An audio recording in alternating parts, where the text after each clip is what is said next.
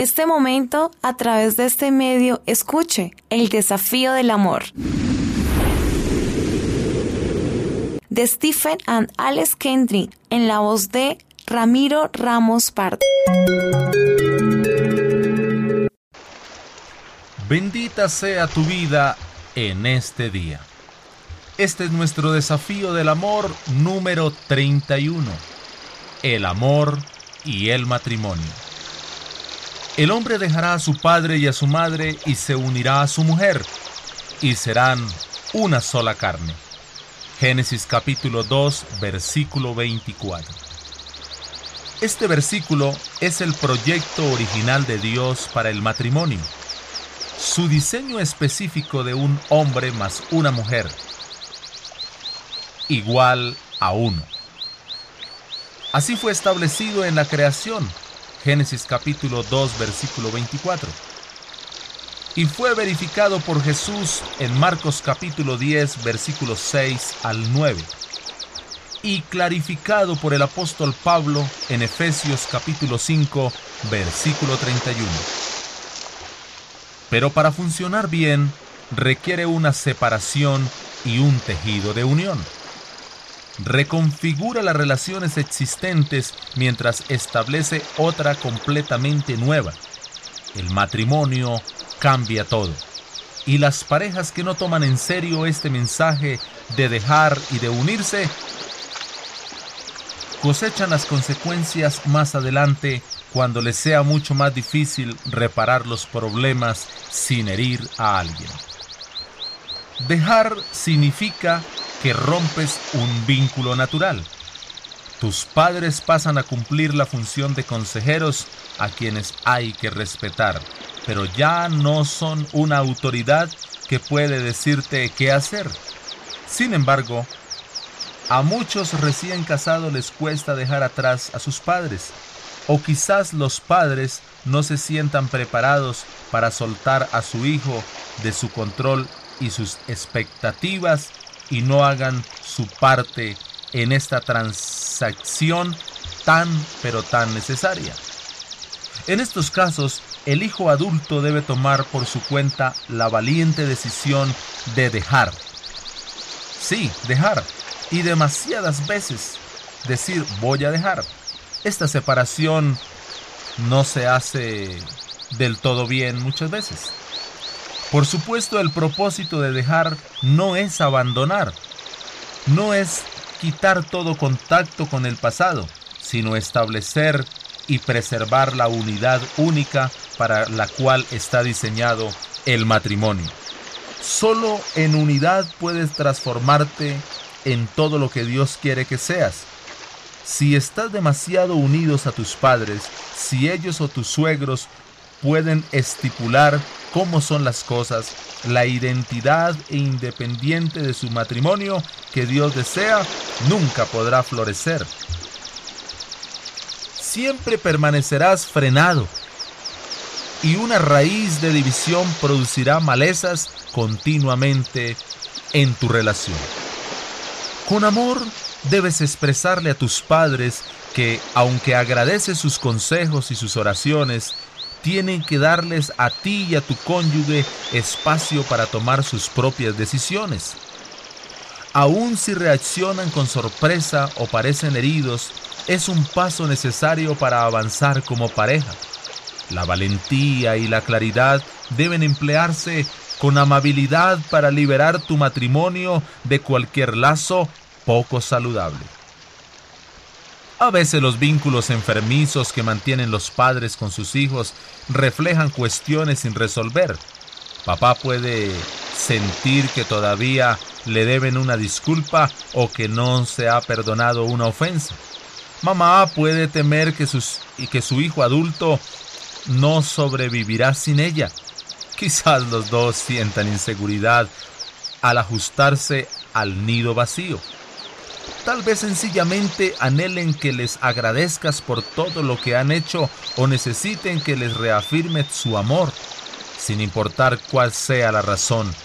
Es sabio que el hijo casado lleve a sus padres a comer o le escriba una carta bien pensada para expresarle su amor genuino, su aprecio y su agradecimiento, junto con las palabras de disculpas o aliento que según sea necesario. Debes saber que cuestiones como estas no acabarán a menos que hagas algo al respecto. Tu mayor lealtad debe pasar desde tus padres a tu cónyuge. También tienes que dejar atrás viejas llamas y amigos y concentrarte en tu pareja. Todos los demás pasan a un segundo plano y toman la distancia emocional adecuada como para dejarle lugar a la unión para que ésta florezca. Porque sin ese dejar no puedes lograr ese unirse y ese unirse necesario. El apego de los corazones, imprescindibles para experimentar la unidad, debe ser genuino. Unirse. Qué palabra tan bonita. Unirse lleva la idea de buscar y atrapar a alguien y aferrarse a esa persona como tu nueva ayuda y apoyo. Esta unión debería formar una unidad que beneficie todo lo que hagas. Este hombre es ahora el líder espiritual de tu nuevo hogar y tiene la responsabilidad de proveer para ti, de protegerte y de amarte. ¿Sabes cómo? Sencillo. Así como Cristo amó a la iglesia y se dio a sí mismo por ella. Efesios capítulo 5, versículo 25. Esta mujer está ahora unida a ti, llamada a ayudarte, a completarte maravillosamente y apoyarte y respetarte como esposo de la misma manera que la iglesia respeta a Cristo. Efesios capítulo 5 versículo 22 al 33. Cuanto más comprendan a quién son llamados a representar cada día, más aumentará el valor de su matrimonio. Sin embargo, muchas veces las parejas, incluso parejas cristianas, piensan que saben más que Dios e ignoran el propósito divino para su unión o los roles que Él diseñó. Ponen en práctica Génesis capítulo 2 versículo 24 y hacer eso de verdad que les es demasiado extraño a veces o demasiado difícil. Así que se conforman con una manera de pensar mundana y descuidan este dejar y unirse que Dios diseñó. Están dispuestos a sacrificar la unidad y la fortaleza de la relación más importante de sus vidas para complacer a otros que no forman parte de este nuevo vínculo. ¿No se dan cuenta de que cuanto más unificado está el matrimonio, más satisfechos y fuertes serán para manejar todos los demás roles y responsabilidades de la vida? Por supuesto, es sumamente difícil cuando la búsqueda de la unidad es principalmente unilateral Quizás en este momento a tu cónyuge no le interese recapturar la unidad y el propósito que Dios imprimió en el ADN del matrimonio. Aunque haya algún deseo de su parte, tal vez todavía existan problemas entre ustedes que están lejos de solucionarse. No obstante, si oras y eres leal a tu cónyuge por sobre todos los demás, protegiendo la unidad entre ambos como un tesoro invalorable, el matrimonio comenzará a disfrutar de la majestuosa unión que Dios dispuso. Su decisión de hacerlo una sola carne en el matrimonio fue intencional, hermosa, eterna y puede obrar grandes milagros. Así que deja y únete. Te lo repito, deja y únete. Y atrévete a caminar en esa unidad. El desafío para hoy. Pregunta, ¿todavía hay alguna área con tus padres u otra persona en la que no hayas sido lo suficientemente valiente como para dejar? Confiésala a tu cónyuge. pero que sea hoy mismo, lo más rápido posible, y decide solucionarla. La unidad de tu matrimonio depende de eso. Luego comprométete con tu cónyuge y con Dios a transformar tu matrimonio en la prioridad sobre toda otra relación humana. Por favor, haz una marca aquí en tu calendario cuando hayas completado el desafío de hoy.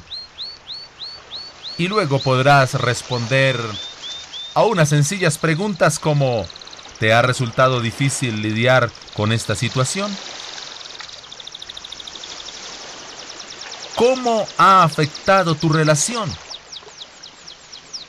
Si el peor infractor en esta área es tu cónyuge, con tus suegros, ¿cómo puedes lograr con amor una situación mejor? La Biblia dice que todos sean uno como tú, oh Padre, estás en mí y yo en ti. Juan capítulo 17, versículo 21. Mis queridos amigos y hermanos, que sean felices y hasta un próximo desafío del amor.